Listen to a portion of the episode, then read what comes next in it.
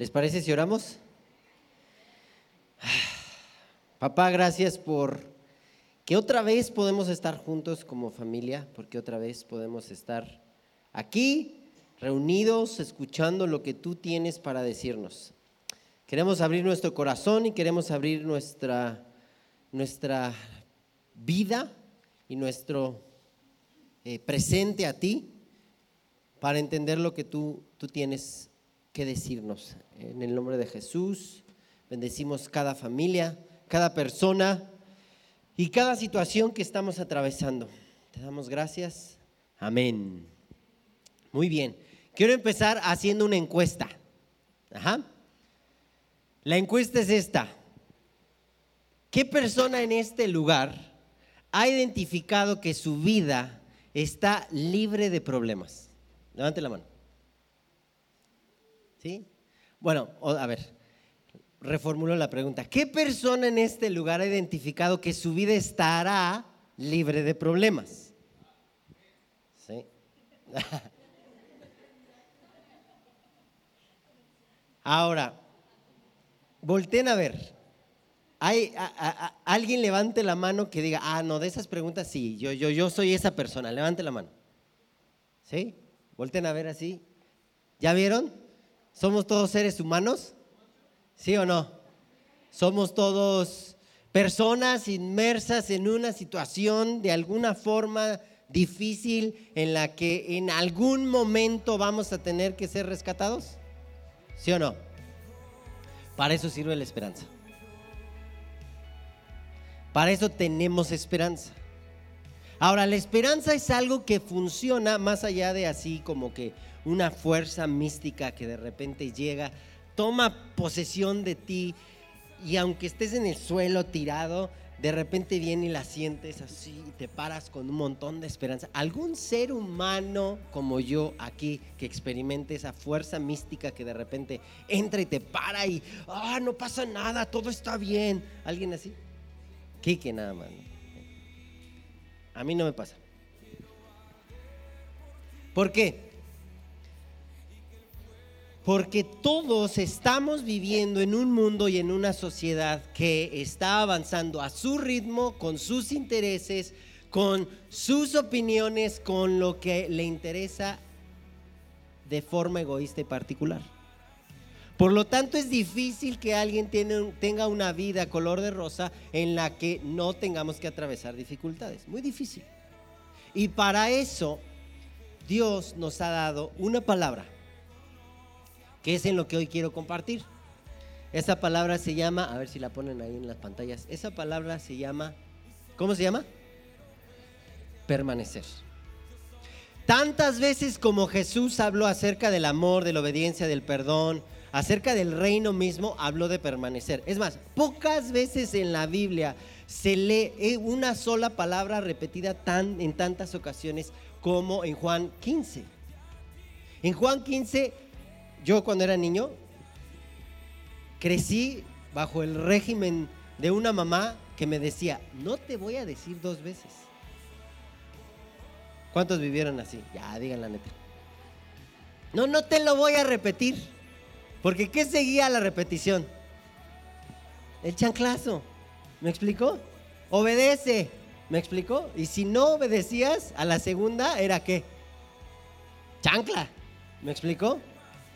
Quiere decir que cuando te tenían que repetir algo, había un cierto énfasis en esa repetición en la que más te valía poner atención, ¿sí o no?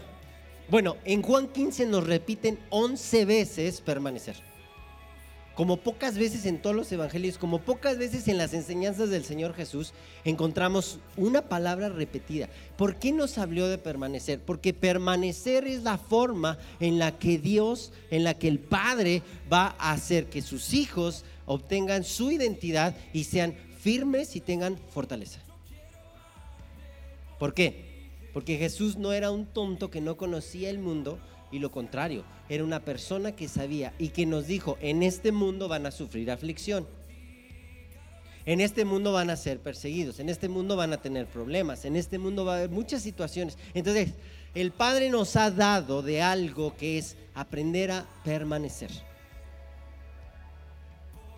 Permanecer por definición, por definición, significa persistir, significa estar firmes o inamovibles.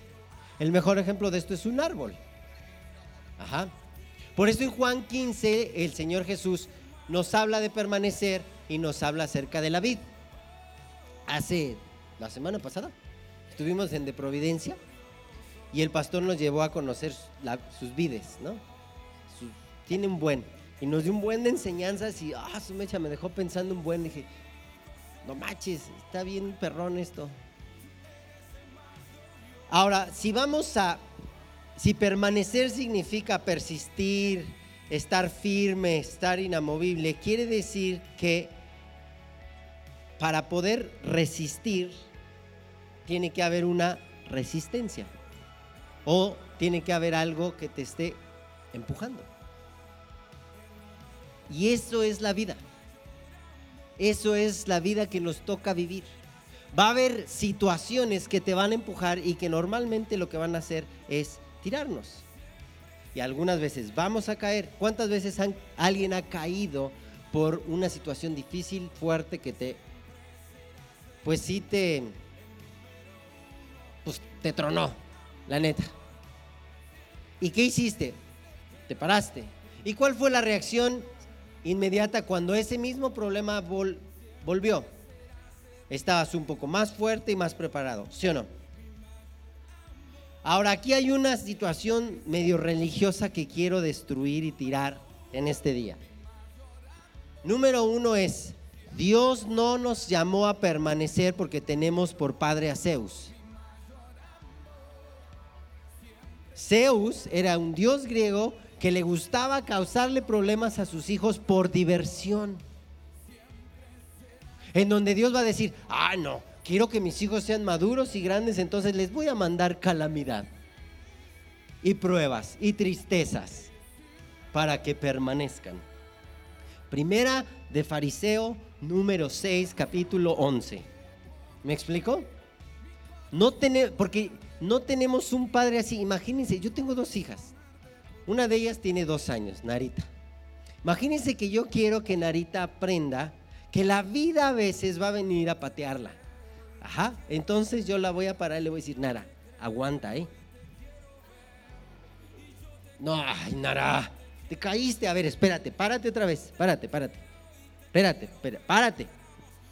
Y le doy con todo lo que tenga. Ay, se espantó Ingrid. Se le puso la piel chinita. ¿Me explico? Yo siendo un papá como soy, que no soy perfecto ni soy bueno, no haría eso con mi hija. Por lo tanto, el Dios del universo, que es nuestro Padre, no va a hacer eso con nosotros. Es falso, es una religiosidad creer que Dios te va a enviar calamidad para que tú aprendas a permanecer. Lo contrario, Dios dijo, Estoy dejando a mis hijos en un mundo que es muy gandalla, por lo tanto lo que puedo hacer es aconsejarles y darles todas las herramientas y que cualquier situación difícil que ellos tengan que atravesar en su vida, tengan un padre a quien recurrir para aprender a qué? A permanecer.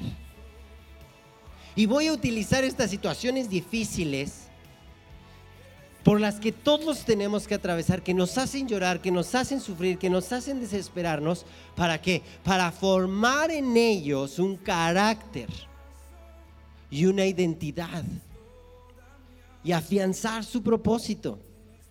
Eso es permanecer. Efesios 3, 16 al 17 dice lo siguiente. Para que les dé, conforme a las riquezas de su gloria, el ser fortalecidos con poder en el hombre interior por su espíritu, para que hable Cristo por la fe y en sus corazones, a fin de que arraigados y cimentados en amor, sean plenamente capaces de comprender con todos los santos cuál sea la anchura, la longitud y la profundidad y la altura y de conocer el amor de Cristo que excede todo conocimiento para que sean llenos de toda la plenitud de Dios. Este versículo habla específicamente y claramente algo muy sencillo. Jesús les estuvo diciendo y repitiendo y repitiendo y repitiendo a sus discípulos, hey, cuando yo me vaya, no van a cambiar las cosas en este mundo. Cuando yo no esté físicamente con ustedes, las situaciones no van a dejar de ser como son. No va a dejar de existir César. No van a dejar de perseguir a los cristianos. No se va a caer el Coliseo y, la fiesta del Coliseo va a ser matar cristianos a, punta de lanza y con leones. Eso no va a desaparecer. Pero ¿qué sí va a aparecer? Estos consejos donde Dios dice, mi espíritu les va a fortalecer, mi espíritu les va a dar una esperanza para que aprendan a ser arraigados y cimentados en amor y conozcan lo que yo tengo para ustedes como mis hijos. Por lo tanto, permanecer Permanecer es un llamamiento. Dios nos está llamando. El Padre nos llama a permanecer. Porque permanecer, y ahorita vamos a descubrirlo más eh, eh, eh, específicamente, permanecer tiene más bendiciones de acuerdo a la perspectiva del Padre que de acuerdo a lo que puedo obtener al no hacerlo. Y las bendiciones del Padre son estas, cimentados y arraigados podamos conocer. ¿A cuántos de aquí le han tenido que permanecer siendo buenos, no haciendo trampas y teniendo que soportar situaciones difíciles? Todos todos.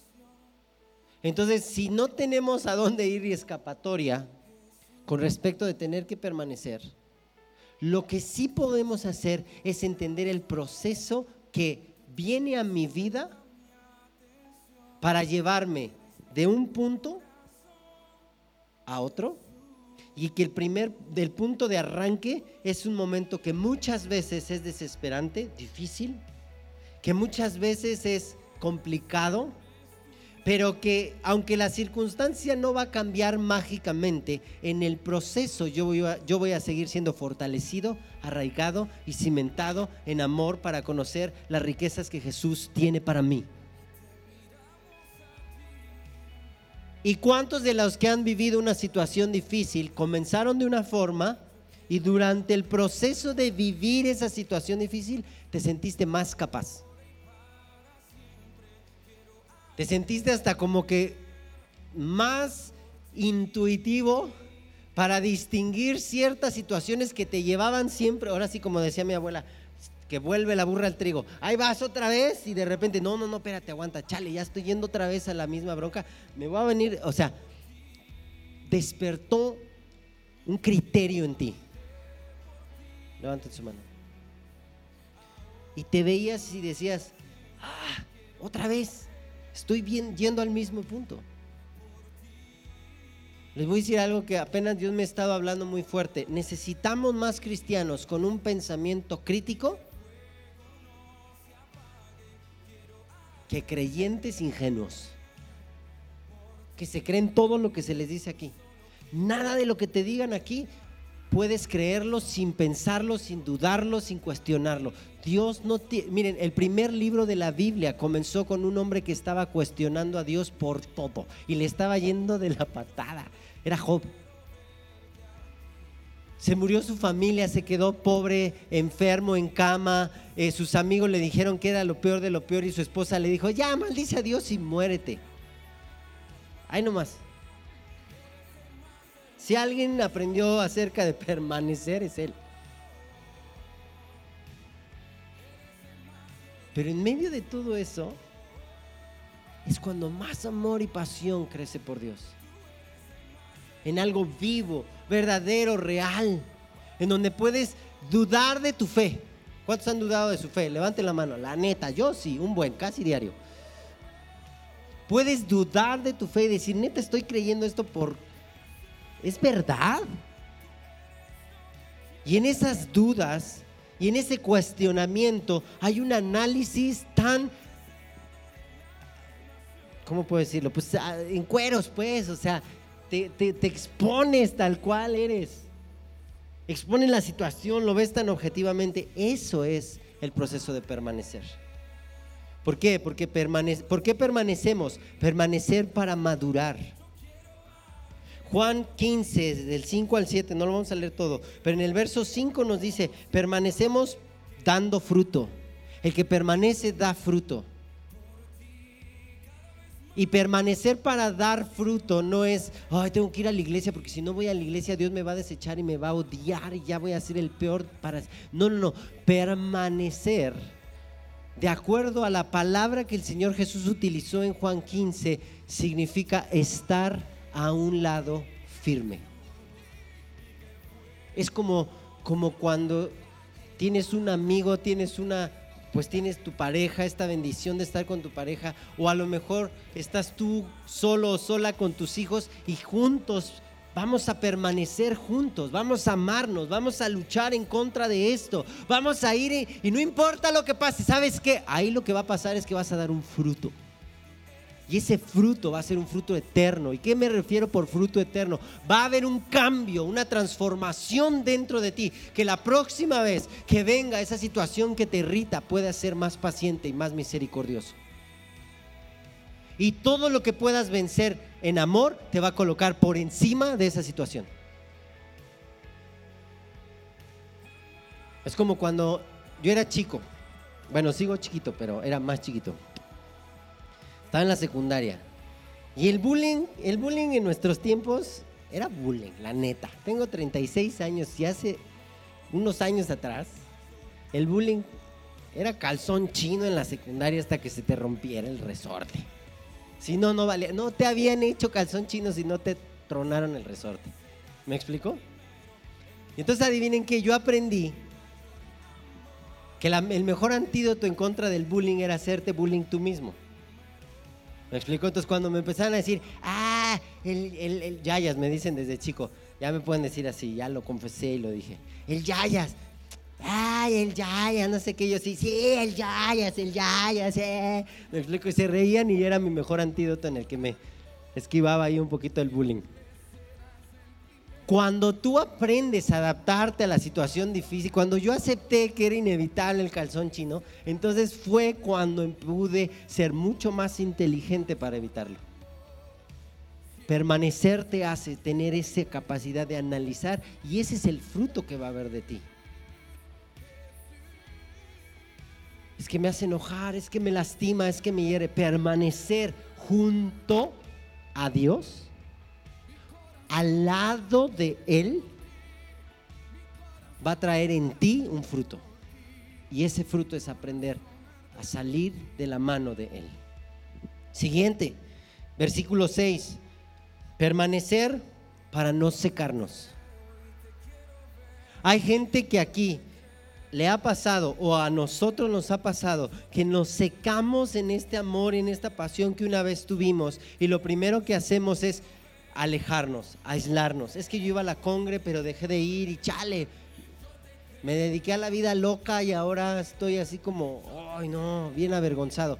Permanecer, ¿qué dije que era? Estar unido. Estar unido. Si ya te fuiste a dar la vida loca, vuelve. Vuelve. No te aísles. Porque si te aíslas, aquí en esta parte dice, porque Porque separados de mí. Jesús no tiene problema en, en, que vengas tal cual eres, tal cual estás, y decir, no hay problema, borrón y cuenta nueva.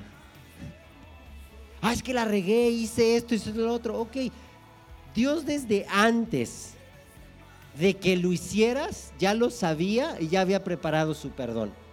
Todo lo demás fue un proceso de su mismo amor que te trajo de vuelta. Nomás no lo vuelvas a hacer, porque pues sí, ahí ya entramos en otro tema, ¿me explico? Entonces, para no secarnos, siguiente, verso 7 dice, es para pedir y ser escuchados y se cumpla lo que pedimos. Si ahorita mi hija Cia, la grande, quiere que yo le dé 35 pesos para su chocolate, del chocolate más famoso, increíble y maravilloso que existe en Aguascalientes, que es el de Toro Perro. Y quiere sus treinta y tantos, 35 o 36, no sé, 35. O sea, no está caro, ¿eh? Pueden ahorita que terminen, suben, lo prueban, está increíble. si ella quiere algo así y está allá arriba, yo no la voy a oír. Yo no voy a saber su necesidad. Y se puede poner a llorar y puede hacer un berrinchazo y puede decir es que yo necesito, ¿dónde necesita estar para que yo se lo dé? Conmigo. Entonces muchas veces nuestra solución y nuestra respuesta, nuestra petición, la, perdón, la respuesta a nuestra petición se encuentra cerca. Por eso permanecemos al lado de, para pedir, ser escuchados y recibir respuesta. ¿Ok? Ahora, hasta este punto fue como la introducción. ¿Les gustó? ¿Sí? ¿Está bueno el tema? O ya oramos y nos vamos por un torroperro.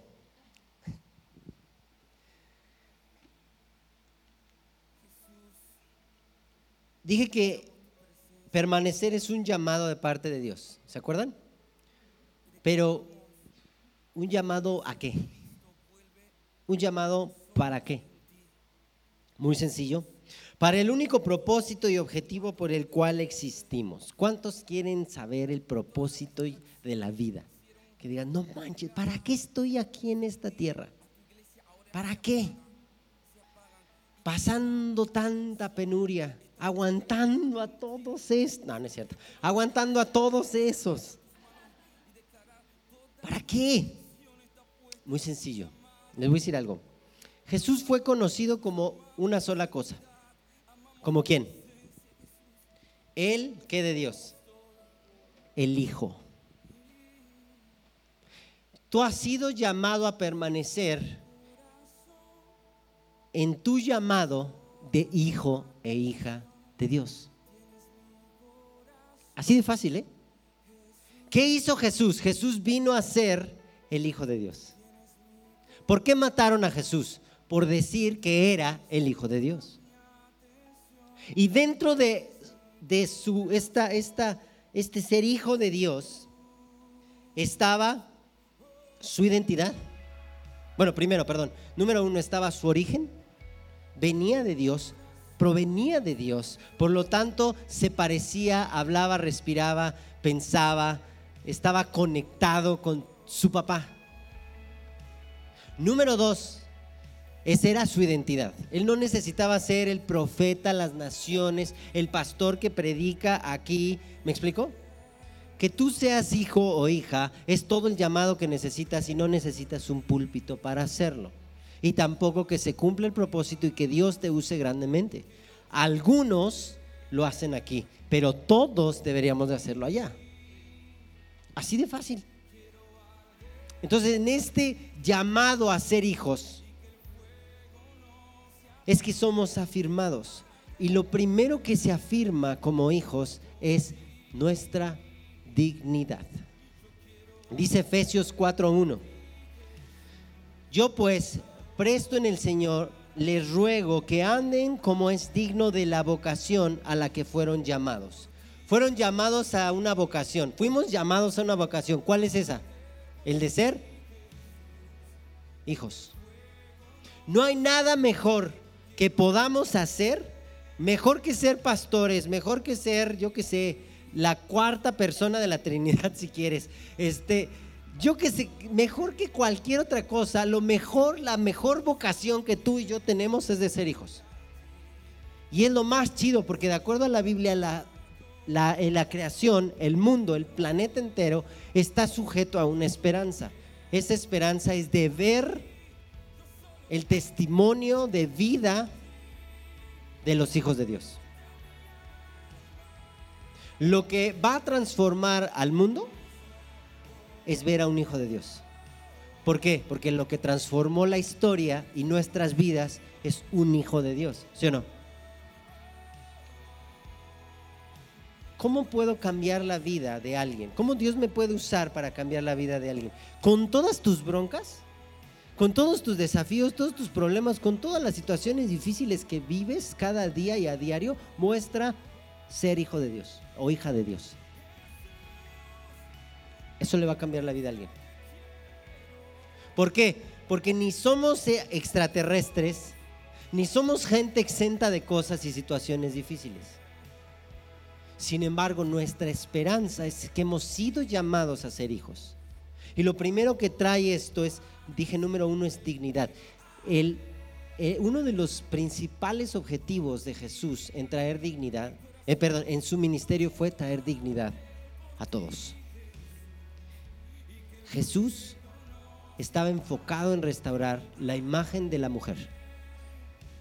La iglesia debería de estar enfocado en eso. La iglesia debería estar orando por el feminicidio. Porque se acabe el machismo, aún dentro de la iglesia. Porque se acabe el abuso, el maltrato pasivo, el micromachismo. No es que yo creo que, no, es que yo creo que lo que tú crees es... Porque el trabajo de Jesús fue venir a restaurar la imagen de la mujer porque su iglesia no se iba a transformar en una iglesia sino en una iglesia, en la figura de una mujer y a través de empoderar a esa mujer, a esa figura de mujer que es la iglesia, Jesús está transformando la tierra.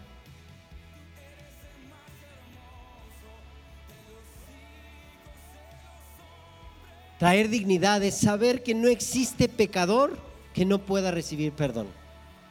Y no existe pecador que no pueda ser amado por Dios. Dignidad es saber que aún cuando yo ya la regué, Él ya preparó su perdón. Dignidad es que nos dio lo más valioso del cielo. afirmar la identidad. Ya lo he estado hablando. Y último, permanecer en este llamado de hijos te transforma en todo lo que Él dice e hizo con un hijo, que es Jesús.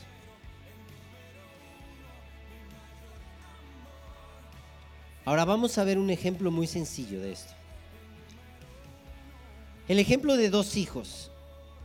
En la parábola del hijo pródigo, ¿cuántos conocen esta parábola? Ajá. Esta parábola es muy sencilla. Había un, hijo, un papá que tenía dos hijos. El hijo menor le dice a su papá, quiero mi herencia. El papá le da su herencia se lleva la herencia el hijo a una ciudad y en, ese, en esa ciudad la vida loca.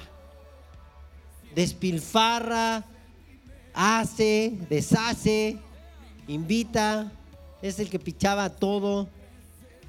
O sea, hizo todo lo que quiso. Después se quedó sin dinero. Cuando se queda sin dinero, termina comiendo de unos cerdos y ahí comiendo de unos cerdos recapacita vuelve a la casa de su papá. Cuando vuelve a la casa de su papá se encuentra con que el papá lo estaba esperando en el camino. Y cuando llega le dice, papá, he pecado contra el cielo y contra ti, no soy digno de ser llamado tu hijo.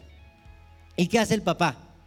Antes de que termine de hablar, el papá se la avienta, lo abraza, lo besa y dice, voy a hacer fiesta porque aquel que estaba perdido volvió le quita todo ese mugrero, le da un anillo, le pone una capa y hace fiesta en su casa.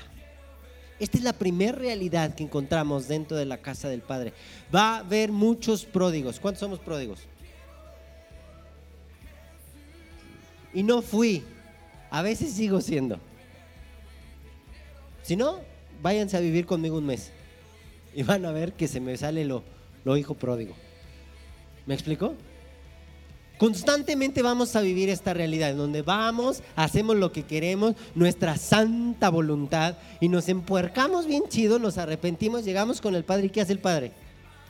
Nos perdona, y nos ama, y nos restaura. ¿Y es permiso para pecar? No, no es permiso para pecar. Pero es la realidad de un corazón de un Padre que ama. Pero en esta escena surge una segunda realidad. ¿Cuál es? La del hijo mayor. El hijo mayor que era perfecto. ¿Cuántos tienen un hermano perfecto? Yo tengo varios. ¿no? Es mi hermano perfecto. El que no se fue, el que trabajó todo el tiempo, el que hizo todo lo que tenía que hacer. El papá era doctor, él estudió para ser doctor y no solo eso, sino se especializó. Y no solamente se especializó, sino ahora es el más reconocidísimo del país en esa. Y entonces le va bien y es rico. Hizo todo, todo lo que tenía que hacer. Y entonces ese hermano le dice al papá, como reclamándole y diciéndole al papá, ¿cómo es posible que este que se fue, este mugroso, que se fue, hizo lo que quiso y desperdició la herencia, le recibas de esa forma. Y yo que siempre he estado aquí, que te he servido, nunca me has dado de comer para celebrar con mis amigos. ¿Y qué le responde el padre? Todo lo que tengo es tuyo, no tenías que pedir, no tenías que hacer nada para tenerlo, solamente tenías que pedirlo.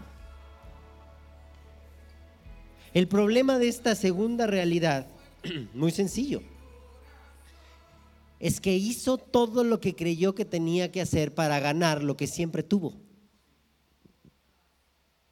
Ya lo tenía, no tenía que hacer nada. Es este, esta persona medio religiosa que, que no obedece, que hace lo que Dios quiere y entonces cuando se acerca a uno que es pecador dice, no, Dios no ama a los pecadores. No, no, no, es que Dios aborrece al pecado, por lo tanto aborrece al pecador. Y yo digo, ah, mira, qué muchucha cuarera, diría mi abuela. Estas dos realidades en la primera es un despilfarrador que se siente inmerecedor. En la segunda es un legalista que se siente merecedor de todo. Y al final son dos realidades de hijos inmaduros que no se saben hijos. Porque uno pide berrinchudo, ¿verdad? Pide y pide y pide. Y el otro, cuando pide, lo pone como una condicionante. Ah, como yo hice, como yo te di, entonces tú dame. Y adivina qué. El problema es cuando todo falla. Cuando de repente las cosas no salen con todo mi bonche de dinero no salió como yo quería. Y con todo lo que hice para agradar, no obtuve lo que yo quería. Y ahí se caen estas dos identidades, estas dos realidades. Sin embargo, cuando se caen, nos llevan a una tercera, que no está escrita. ¿Saben cuál es esa tercera realidad? Del que cuenta la historia. La tercera realidad es del que está contando la historia. ¿Quién está contando la historia? El hijo. El que sí es hijo. El que se sabe hijo. Y esta tercera realidad es una gloria mayor a la que tú y yo estamos avanzando cuando permanecemos. Porque permanecer no es el momento, es, no es esperar al momento de que me rescaten. Permanecer es simplemente permanecer al lado de mi papá, haciendo lo que él quiere que haga, aunque decirme hijo me lleve a morir constantemente a lo que yo quiero. Porque por decirse hijo Jesús llegó a una cruz, pero murió a una carne terrenal para resucitar en una gloria mayor. ¿Qué es lo que Dios, por qué Dios no es Zeus y quiere que permanezcas en la situación difícil en la que hoy estás viviendo al lado de Él? Porque Él sabe, porque ya lo hizo una vez con alguien. Ya lo hizo con Jesús. Ya sabe lo que significa que un hijo permanezca. Y lo que significa que un hijo permanezca es que aprenda a vivir en victoria. No que sea el hijo pródigo que pidió su herencia que nada le costó para, adivina qué, después irlo a desperdiciar. No quiere que seamos el hijo mojigato de la iglesia que hace todo, todo, todo, todo, todo, todo para que Dios le dé. No, permanecer, el hijo que permanece recibe una gloria mayor. ¿Cuál es esa gloria? Que solito puede producir algo que nadie le puede dar. ¿Sabes por qué Dios nos hace permanecer en situaciones difíciles? Porque Dios no quiere que sus hijos sean deudores de nadie. Porque toda la bendición que van a recibir proviene de un Padre generoso que da sin pedir nada a cambio. Porque a veces no tenemos que permanecer con ciertas relaciones, porque esas relaciones nos están absorbiendo y robando todo lo que el Padre nos quiere dar libre y gratuitamente. Porque a veces no puedo permanecer con cierto hábito y cierta conducta porque me está robando y minando lo que solamente el Padre me puede dar gratuitamente. Así es que en, en traducción chilanga, aguanta vara. Aguanta, carnal. Aguanta, carnala. Porque esta me encantó. Esto, esto, esto empezó a dar vueltas en mi corazón cuando vi la película en Netflix del apóstol Pablo. ¿La han visto? Véanla. Véanla. Está hermosa. Porque muestra a esta realidad de los hijos. Un Pablo que decía, no sé si seguir o no. La neta. Él estaba en un hoyo, en una cárcel en, Roma. Y ahí en la película, no hombre, sale bien bonita el hoyo. O sea, es como un calabozo así. Pero yo me puse a investigar cómo era. Y era un hoyo de dos metros de profundidad por uno, un, un metro cinco de diámetro. O sea, el tipo estaba así así, todo el tiempo, o parado, o a ver cómo, no sé cómo acomodarte en metro y medio, de ser como esto, no sé. Ahí hacía del baño, ahí hacía todo. Y ahí escribió la carta a los Corintios donde dijo, esta, esta tribulación momentánea no se compara al mayor y más excelente peso de gloria que en ti y en mí ha de manifestarse. Un hijo que aprendió a permanecer en un momento difícil y duro pero que le colocó por encima de esta situación. No desapareció la situación difícil. Al final de esa cárcel le cortaron la cabeza. Sin embargo, su corazón impulsó a miles desde esa cárcel. Porque tu tribulación, tu prueba, permaneciendo unido a Dios, es simplemente un proceso de gloria un proceso de más sabiduría, de más inteligencia, de mayor paz interior. Ya con eso ya lo armamos. número dos, número siguiente. Jesús, Jesús hizo todo lo que el Padre le pidió porque era su hijo.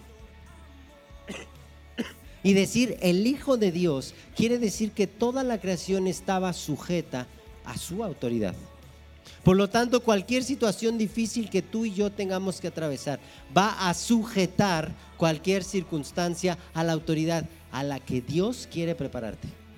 Por eso te dice, permanece, permanece, permanece junto a mí.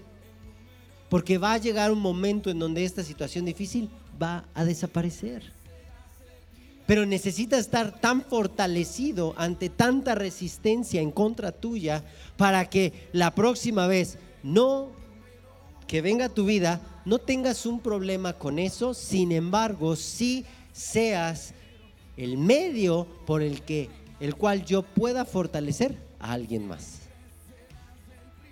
¿Alguna vez has pasado por una situación difícil? ¿Has atravesado ha salido con victoria y después como que, ¿quién sabe de dónde empieza a llegar gente a preguntarte acerca de eso? Y dices, ah, espérate, espérate, espérate, siéntate, siéntate. Te voy a contar, te voy a decir, porque todos somos, ninguno de nosotros nos, nos hacemos solos, somos el resultado de una herencia. Alguien nos dio algo que nos ayudó a pagar esta deuda moral, espiritual, personal que teníamos, ¿sí o no? Un mensaje, una oración, un, no te preocupes, todo va a estar bien. No sé qué decirte, pero va a estar contigo. Y último, si puede ayudarme alguien con el piano. Jesús vivió gloria tras gloria. ¿Por qué? Porque es el Hijo de Dios. Dios ha destinado o ha dado un destino de gloria. ¿Qué es este destino de gloria? Muy sencillo. Él lo dice de esta forma. yo sé los pensamientos que tengo de ti, pensamientos de bien y no de mal, para darte el fin que esperas. Si nos podemos poner de pie, por favor. Permanecer es el único medio y la única forma que Dios va a utilizar para que tú y yo podamos soportar las circunstancias difíciles, pero no es solamente soportar. Como dijimos hace rato, permanecer puede ser permanecer pidiendo, permanece pidiendo. Es que no se hace, es que... Y si me da chance, ¿me das permiso, Fer? De compartir. Sí. El domingo pasado, ¿cuándo fue? Hace dos domingos. Hace 15 días, cuando oramos, Fer pasó y nos contó acerca de una situación que ella quería en su corazón, pero que no se estaba dando. Sin embargo, su corazón permaneció en una verdad. Si yo pido a mi papá, mi papá me puede dar. ¿Y cuándo pasó? ¿Al otro día? de lo que vino y oramos y pedimos aquí, al otro día, Dios respondió respondió su oración permaneció en saber que este proceso difícil que estoy atravesando no me va a derribar, pero que tengo que estar pegada a papito. Porque si va a venir de algún lugar, va a venir de ahí. Así es que puedo permanecer pidiendo, puedo permanecer creyendo. Cuando me dicen no, no se puede, no, no, ya sé que no se puede. Por eso permanezco en creer que viene de Él y Él sí puede. Porque yo ya vi que no puedo, pero Él sí puede. Y le va a cambiar la vida que hasta el rato la vamos a extrañar. Porque Dios la va a llevar a prepararse y después, eso mismo, Fer, lo, Dios lo va a usar con todas las chicas que te vas a encontrar. con todos los chicos y a todos los lugares a donde vas a ir. A decir, tú permanece firme. Por eso el Padre quiere que permanezcamos. Porque Él lo va a cumplir, Él lo va a hacer en su tiempo y en el proceso. Vas a ser tan sabio y tan fuerte que no imaginabas que lo eras, pero ya lo eres. Y todo comienza por alguien que te diga, aguanta, aguanta, nomás un ratito. A lo mejor ese ratito puede ser unos años. Aguanta, aguanta, aguanta, permanece. Tu pasión, tu fe, tu convicción tu hombre, tu mujer interior van a ser tan fortalecidos que cuando suceda, no va a ser un, ay, sucedió, va a ser un, sucedió y yo ya sé qué tengo que hacer porque ya fui preparado y entrenado para lo que sigue, una gloria mayor.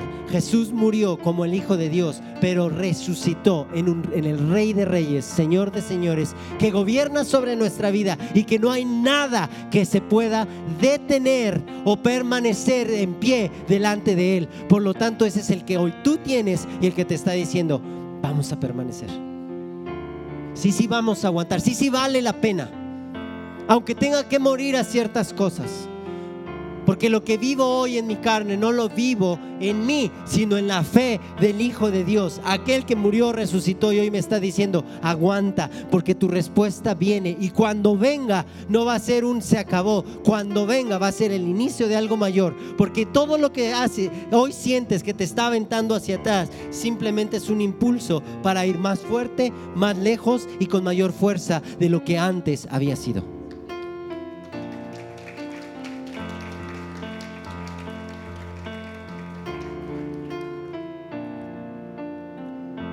Vamos a orar. Vamos a permanecer creyendo, Jesús. Vamos a permanecer confiando en ti. Arraigados y cimentados en ti. Arraigados y cimentados en ti. Para que tú habites en nosotros por la fe y en nuestro corazón.